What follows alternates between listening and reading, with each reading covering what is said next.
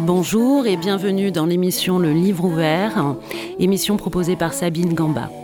J'ai l'immense plaisir d'accueillir aujourd'hui Alexis Nous, professeur en littérature générale et comparée, responsable de l'axe euh, poétique et littérature de l'exil et vice-doyen chargé de la recherche à l'Université d'Aix-Marseille.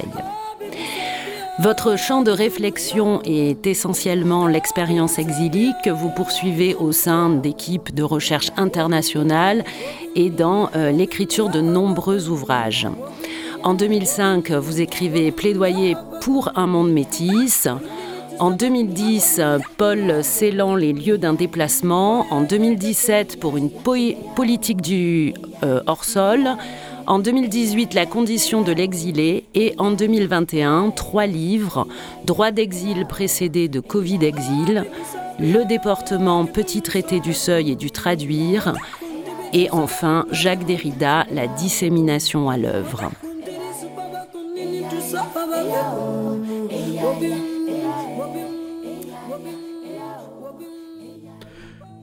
Si quelqu'un là-bas dans la foule pense encore à moi, si par hasard il reste encore quelqu'un pour se demander ce que je deviens, tu lui diras que je vis, mais sans vie. Du temps de mon bonheur, je recherchais la gloire, me faire un nom, tout était là. Mon talent me fut fatal, c'est la poésie qui m'a exilé. Je ne la hais pas, ce serait pire.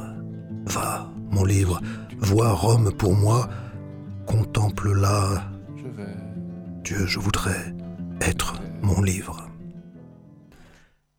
C'est un fragment d'Ovide, Les Tristes dans la traduction de Marie Dariussec qui est euh, d'ailleurs tiré de La condition de l'exilé, un livre que vous avez donc écrit en 2018 aux éditions de la Maison des sciences de l'homme. Et ce poème d'Ovide est l'expression même de l'exil. Je vis mais sans vie, hein, une douleur euh, intime et indicible. Ce qui est intéressant, c'est que ce poème, c'est vous qui l'avez choisi. Parmi toutes les citations qu'on aurait pu extraire du livre, c'est vous, Sabine, qui l'avez choisi. Et donc il y a quelque chose qui, dans ce poème-là, dans ces lignes, dans ce que Ovid dit de l'exil, vous a semblé pertinent. et qui touche. Et je crois que ce, ce qui touche effectivement, c'est ce degré. Euh, je vis, mais sans vie. Mm.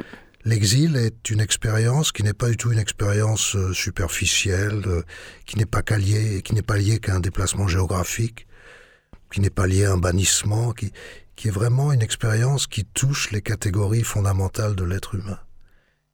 Et je crois que ce que j'ai essayé de mettre en place dans ce, dans ce livre, la condition de l'exilé, et le titre allait dans ce sens-là, c'est de dire que l'exil est une condition humaine, parmi toutes les conditions humaines. Euh, la condition humaine, ça n'existe pas. Il n'y a que des modulations, la condition féminine, la condition noire, la condition juive, la condition animale, et aussi la condition exilique. Mm. Et donc être un être humain, c'est par exemple euh, être un juif, être noir, être femme euh, ou être exilé. Jamais dans l'absolu. On peut être femme et exilé. La condition humaine se jouera dans certaines circonstances en tant que femme ou en tant qu'exilé et où, voilà, toutes les modulations sont là. Je crois que ce qui est important, c'est de prendre conscience de cette radicalité euh, anthropologique de l'expérience de l'exil.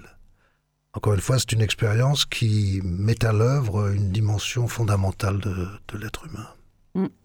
Alors aujourd'hui, l'exil hein, est un mot euh, oublié les médias euh, ne parlent euh, plus que de migration et de crise migratoire, hein, que cette crise migratoire qui va, qui va gommer les différences et réduire les individus à un phénomène de masse. plus question justement d'intériorité, plus de soucis de penser des itinéraires identitaires ou de, penser ensemble à des, gens qui subissent. Euh, l'accent va être mis sur le, voyage, euh, non sur le pays d'origine ou celui d'arrivée. Alors autrefois, on, parlait euh, très couramment d'exil hein, chez les Grecs et les Romains. il avait même un, sens précis et une connotation juridique. au, 19, au 19e, il fut presque le leitmotiv des, des, des romantiques. Alors, qui n'a pas euh, entendu parler de l'exil de Napoléon à Sainte-Hélène, celui d'Hugo dans les îles anglo-normandes, etc. Bon, alors euh, aujourd'hui, comment euh, redonner sens au mot exil? C'est une stratégie, et c'est une stratégie politique. C'est vrai que le lexique insiste sur le terme de migration, D'ailleurs, euh, de manière étrange, une migration et de euh, crise, de crise migratoire. et euh, dans les années, à la fin du XXe siècle, on parlait d'immigrants ou d'émigrants. au moins, il y avait une destination, une origine. Là, c'est hmm. l'émigrant, une espèce de, de masse anonyme. et parce que c'est une masse anonyme, il n'y a pas la considération de l'individu. Et donc, ce que j'ai essayé de faire, c'est de dire, en gros, le résumer d'une formule, c'est que le migrant est un exilé.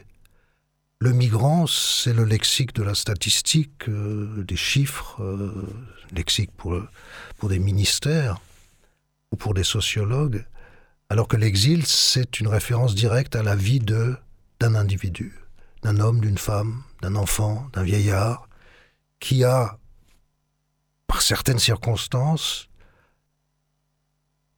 été obligé de vivre cette expérience-là et soudain de faire réagir en lui ce qui, dans sa condition humaine, participe de l'exil, alors qu'auparavant, il pouvait être humain en tant que citoyen, ou être humain en tant que boulanger, ou en tant que... etc. etc. Tout d'un coup, les circonstances font que pour ces individus-là, être humain, c'est être un exilé. Et ça ne devrait pas être négatif ça ne devrait pas être une privation. Ça devrait être reconnu comme effectivement une modulation de la condition humaine. C'est-à-dire que j'accueille l'exilé non pas parce qu'un contrat politique, moral, religieux m'oblige à le faire. Je l'accueille parce que, en tant qu'exilé, il est humain. Euh, et que je l'accueille puisque je suis moi-même un être humain. Et que la condition de l'exil est une condition commune à tous les êtres humains. Oui, d'ailleurs, vous créez un, mot dans la condition de l'exilé qui est l'exilience, qui est ce euh, noyau commun, euh, effectivement, à toute, toute expérience exilique. Euh, alors, à l'heure actuelle, il existe au collège hein, des, des, classes constituées exclusivement d'adolescents exilés. Et on appelle ça des classes UPE2A. Et donc, c'est unité pédagogique pour les élèves allophones arrivants. Alors c'est une classe métissée, hein. la France veut euh, et essaie d'intégrer par, euh, la langue, donc l'exil ici c'est la langue. Alors moi ma question ça serait euh, dans quelle mesure l'apprentissage de la langue peut atténuer le sentiment d'exil? Que pensez-vous de cette situation, se retrouver dans une classe d'exilés? Euh, est-ce que cela, d'après vous, euh, va, renforcer ou pas la solidarité entre exilés Ou bien est-ce que cela les exclut des autres élèves euh, francophones Ou pire, est-ce que cela ne fait pas continuer le sentiment d'exil? À mon sens, toute ségrégation a des aspects négatifs, mm. même si les motivations premières sont de bienveillance. Il serait d'ailleurs intéressant, puisque désormais le ministre de l'Éducation nationale, c'est M. Pape Ndaye, qui d'ailleurs à l'heure euh, où on enregistre est à Marseille, euh, accompagnant M. Macron. Euh, lui qui a tellement travaillé sur la minorité noire, de répondre à, la question que vous posez. ce qui pour moi est important, c'est que l'exil, encore une fois, si on le prend comme euh, cette expérience, cette condition humaine et comme la traduction, une des traductions de cette condition humaine, il ne s'agit pas de l'atténuer de le faire disparaître, euh, de risquer d'accroître la souffrance. Il s'agit véritablement de fonder une existence sur cette condition-là, de fonder une existence sur l'exilience. Non pas dire je suis exilé de, mais je suis exilé. Et effectivement, euh, regrouper les exilés euh, selon les langues, selon etc., risque effectivement de répondre à la question exilé de. Alors, euh, on va mettre tous les exilés, je ne sais pas, africains dans la même classe, et puis ceux du Maghreb, en fait, etc., etc. Si on commence effectivement à considérer l'exil comme un facteur de stigmatisation, avec une origine et une destination, on risque de euh, d'avoir une attitude de, ghettoisation. Alors que, euh, de la même manière, est-ce qu'on on est dans la mixité Il n'y a plus d'école de filles et d'école de garçons. Euh, pourquoi est-ce qu'il y aurait des, ou des classes d'exilés et des classes de non-exilés? Encore une fois, la condition exilique est une condition humaine comme l'est la condition féminine. Mais ça n'existait pas, ça c'est quand même assez neuf, ces classes, ces classes, ces regroupements d'exilés dans des, dans des classes. Euh. Sauf que l'expérience des migrations antérieures a prouvé que euh, euh, des enfants jetés dans un bain linguistique, au bout de trois mois, ils se débrouillent déjà. Hmm. Euh, et donc je suis pas certain, encore une fois, je suis pas spécialiste de la pédagogie, donc je peux pas m'avancer sur la légitimité pédagogique de, de ces mesures-là. Ce que je sais, c'est que dès qu'il y a hmm, catégorisation, dès qu'il y a catégorisation, il y a une atteinte à l'exil comme condition humaine fondamentale. Alors, attention, je veux pas gommer le fait qu'il y a euh, une situation migratoire dramatique. Je ne parle pas de crise migratoire, parce que la migration se porte très très bien. Euh, d'ailleurs, il y a toute une économie de la migration. Euh, des, millions, des millions d'euros. si on consacrait les millions d'euros consacrés à, à, Frontex et à toutes les mesures de, euh, destiné à repousser les migrants, si on consacrait cet argent-là à l'accueil des migrants, euh, là on parlerait même plus de crise migratoire. Parce qu'on parle vraiment de, de, de, de, millions, de milliards. Bon. Euh, donc, bien sûr, bien sûr qu'il est nécessaire d'accueillir ceux qu'on appelle les migrants. Bien sûr. Mais il est aussi indispensable de se saisir de cette occasion historique pour faire de l'exil, effectivement, cette condition humaine dans laquelle chaque citoyen, chaque citoyenne peut se reconnaître. Si je parle de citoyenneté, c'est parce que je le, dis quelque part dans le livre d'une formule un peu, un peu facile, le migrant est l'avenir du citoyen. Le migrant est l'exilé. Le migrant, c'est celui qui a la possibilité de nous dire oui, nous pouvons avoir plusieurs pays, plusieurs langues, plusieurs mémoires, plusieurs euh, oui, mais l'exilé est quand même face à un, problème euh, très grave. Hein. c'est euh, qu'il peine à, trouver euh, refuge dans le droit. Hein. L'exil n'est presque pas considéré par, par l'État. la migration devient un problème de société majeur. voilà, et pourtant, on, ne peut empêcher personne de se déplacer. Mais il y a une réforme du droit qui doit être entreprise. Le droit existe par rapport à des situations historiques. Le droit est énoncé par rapport à des situations historiques et ces situations historiques sont philosophiquement pensées. Mm. L'abolition de l'esclavage vient répondre à un processus de la pensée qui a mis de l'avant l'égalité entre les hommes et femmes de couleur et les hommes et femmes blanches.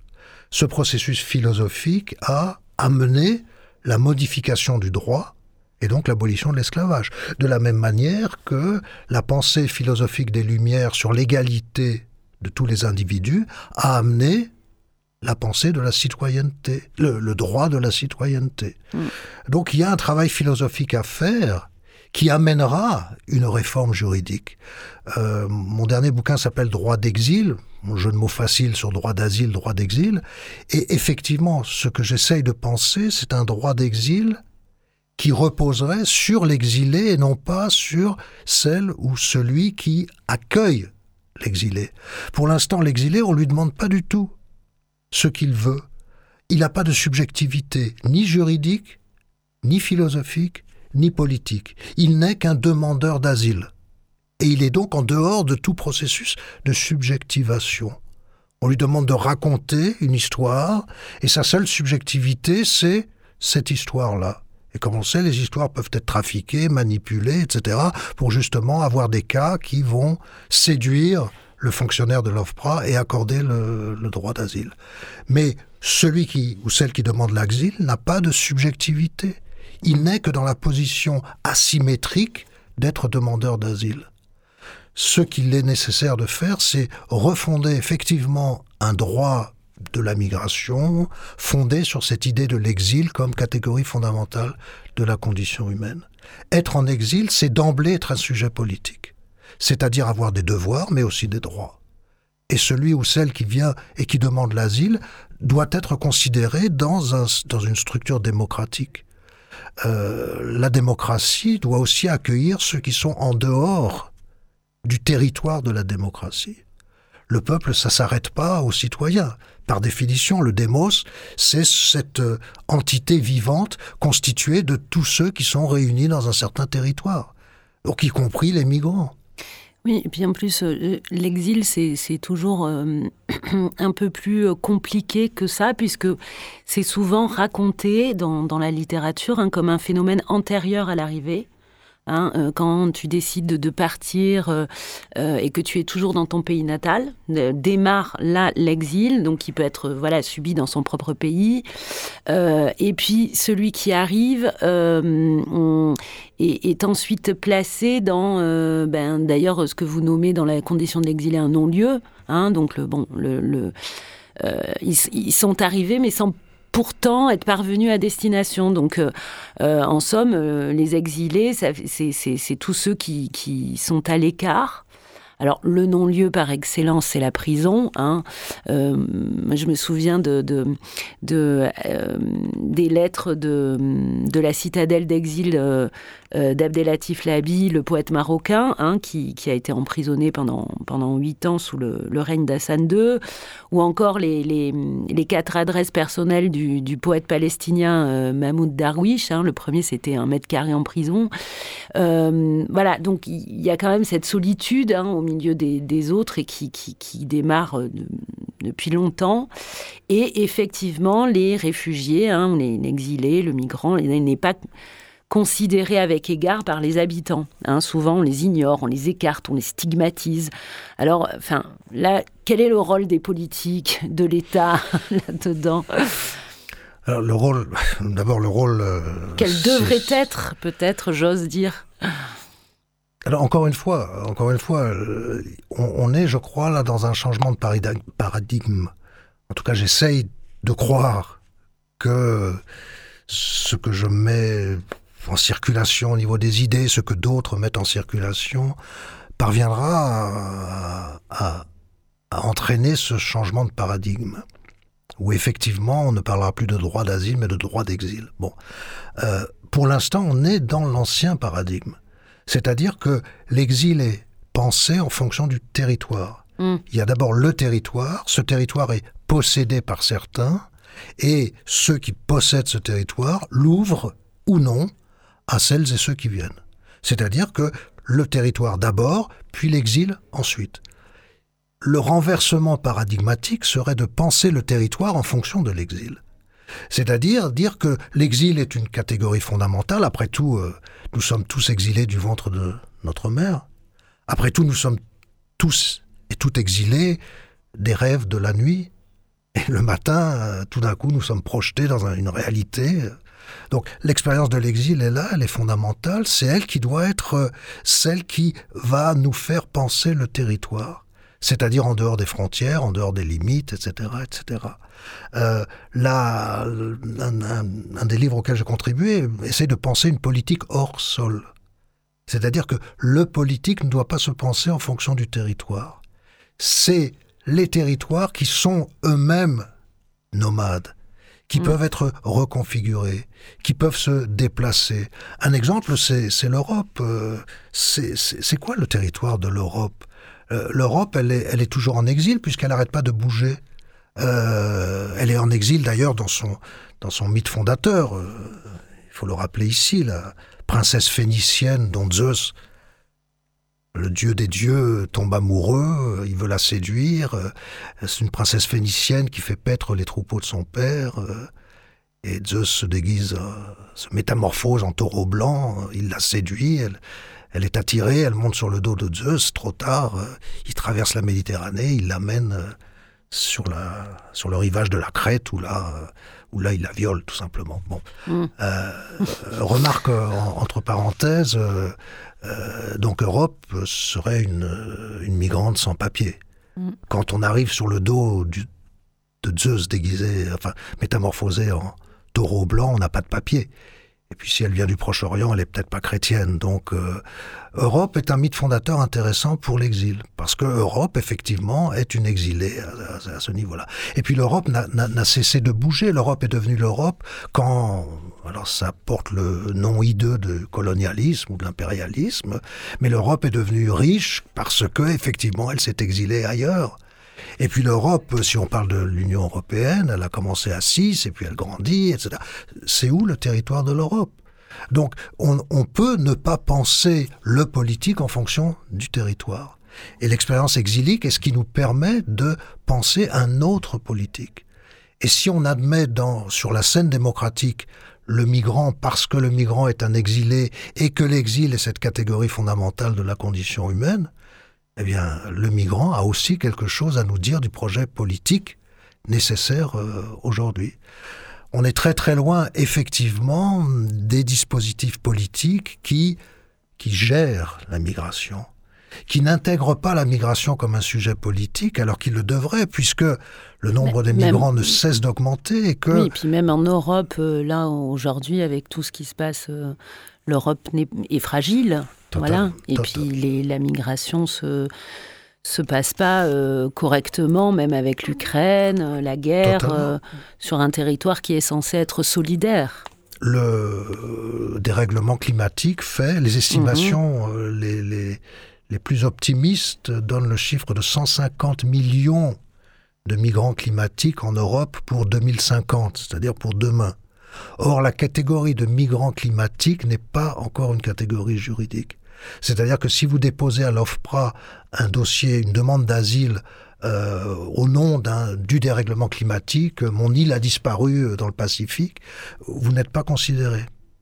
C'est-à-dire la catégorie, la justification climatique ou environnementale de l'exil n'est pas, dans la législation actuelle, considérée comme suffisamment valable pour que le droit d'asile soit octroyé. Hmm. Donc il y a vraiment une nécessité euh, concrète, immédiate. Et pourtant, on est très très loin. Oui, et puis la guerre, euh, il y, a des, y a des règles, mais euh, pas pour tout le monde en fait. Donc ça, ça pose quand même un, un problème en Europe. Il existe pourtant un code juridique dont il faudrait s'inspirer, qui est le droit maritime l'extraordinaire droit maritime qui donne l'obligation à chaque capitaine de faire dévier la route de son navire, de son embarcation, pour aller secourir quelqu'un qui est en train de se noyer. C'est une obligation. Donc le droit maritime, qui effectivement n'est pas un droit fondé sur le territoire, parce qu'on ne peut pas considérer la mer ou l'océan comme un territoire. C'est trop vaste, ça n'a pas de, de, codification topographique, c'est l'immensité, la mer ou l'océan. Et dans cette immensité-là, le droit maritime oblige celui qui est sur son embarcation à sauver celui qui est en train de se noyer. Et donc, euh, le droit maritime pourrait être une source d'inspiration pour ce nouveau droit d'exil, nouveau droit d'asile. Autre exemple, la crise ukrainienne a fait que soudainement, on a trouvé les moyens juridiques de trouver des visas pour accueillir les réfugiés ukrainiens. Hmm. Et que dans le même temps, on continue à ne pas accueillir les autres migrants qui sont soumis au passage par l'OFPRA, etc. etc. Hmm. C'est-à-dire qu'actuellement, mieux vaut être euh, exilé ukrainien que exilé afghan ou euh, exilé euh, sénégalais. C'est-à-dire ah que bah le droit a des ressources. Ces ressources-là, encore une fois, pourquoi est-ce que par rapport à la crise ukrainienne, il y a tout d'un coup le droit qui trouve des astuces, des raccourcis pour accorder euh, le refuge? C'est parce que idéologiquement et philosophiquement, la guerre en Ukraine interpelle à un niveau très très profond par exemple, euh, les, gouvernements européens, ou en tout cas les gouvernements d'Europe euh, occidentale. Hmm. Pour des raisons qui sont liées à l'histoire, la Seconde Guerre mondiale, etc., etc. Donc, quand il y a une conscience, il y a la possibilité de modifier le dispositif juridique. Oui, alors il y a ce, effectivement euh, les, changements d'un dispositif juridique, ça je suis, je suis tout à fait d'accord. Mais il y a aussi euh, quelque chose qui me paraît un peu fondamental, c'est le vivre ensemble hein, qui s'organise. Et euh, des habitants luttent, militent, euh, héberge hein, ceux, qui arrivent et qui se trouvent dans une précarité euh, extrême. Euh, il y a donc voilà cette possibilité, en tout cas, d'une rencontre qui qui pas voilà étatique ou juridique. Mais alors, est-ce que vous pensez, comme comme Agier, que l'hospitalité aille jusqu'à la désobéissance hein, C'est ce qu'il dit, puisque effectivement, hein, héberger un sans-papier est un acte illégal? Oui, pour moi, ça, ça ne fait pas l'ombre d'un doute. Euh, euh, il y a des circonstances historiques, enfin bon, c'est le principe d'Antigone, où il y a des lois non écrites qui doivent prévaloir sur les, sur les lois écrites. Pour moi, ça, ça s'est déjà produit, euh, ça s'est appelé la résistance pendant la, la, Seconde Guerre mondiale, pendant la guerre d'Algérie, c'était aussi cette désobéissance. Enfin bon, donc les, les exemples là. Mais ce que je voudrais surtout dire, c'est que ça ne suffit pas c'est-à-dire que, premièrement, les structures gouvernementales, euh, c'est très commode pour elles que la société civile fasse leur boulot. Premièrement. Et deuxièmement, ça ne suffit pas. Si l'Allemagne a pu, en 2015, accueillir un million de migrants, quelles que soient les motivations de la chancelière Merkel à l'époque, c'est parce que c'était une décision politique. Mm. Alors que la société civile ne peut aider les migrantes et les migrants qu'au cas par cas, individuellement. Et on s'épuise à le faire. Ça, c'est le témoignage de tous les membres des associations d'aide et d'accueil aux, migrants. C'est épuisant parce que c'est traité au cas par cas et qu'à chaque fois, ce sont des individus dont il faut prendre en compte l'ensemble des besoins. Il est nécessaire pour que, effectivement, l'accueil des migrants soit digne, que ce soit une décision politique que les structures soient là pour faciliter cet accueil-là, euh, adopter des mesures qui permettent cet accueil-là. Mm. Si on ne passe pas à l'intégration politique de la réalité migratoire, la dite crise migratoire va perdurer. Je serai muet, muet le matin. D'avoir eu si près, de savoir si loin et muet dans le soir, comme tout alentour.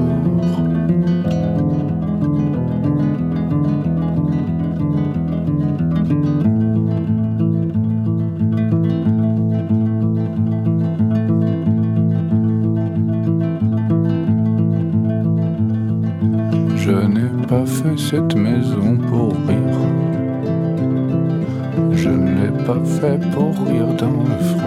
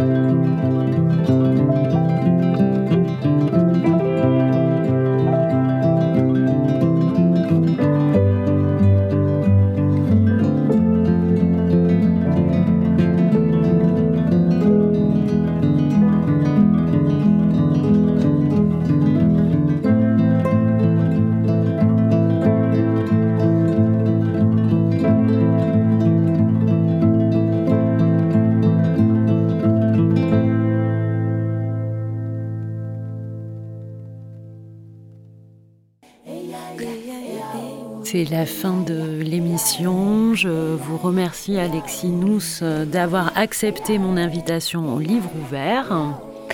Un grand... C'est moi qui vous remercie. un grand merci à Alex pour la technique et je vous souhaite à toutes et à tous un excellent dimanche. Elle aussi a un cœur. Pourquoi ne pas l'écouter au lieu de l'étouffer?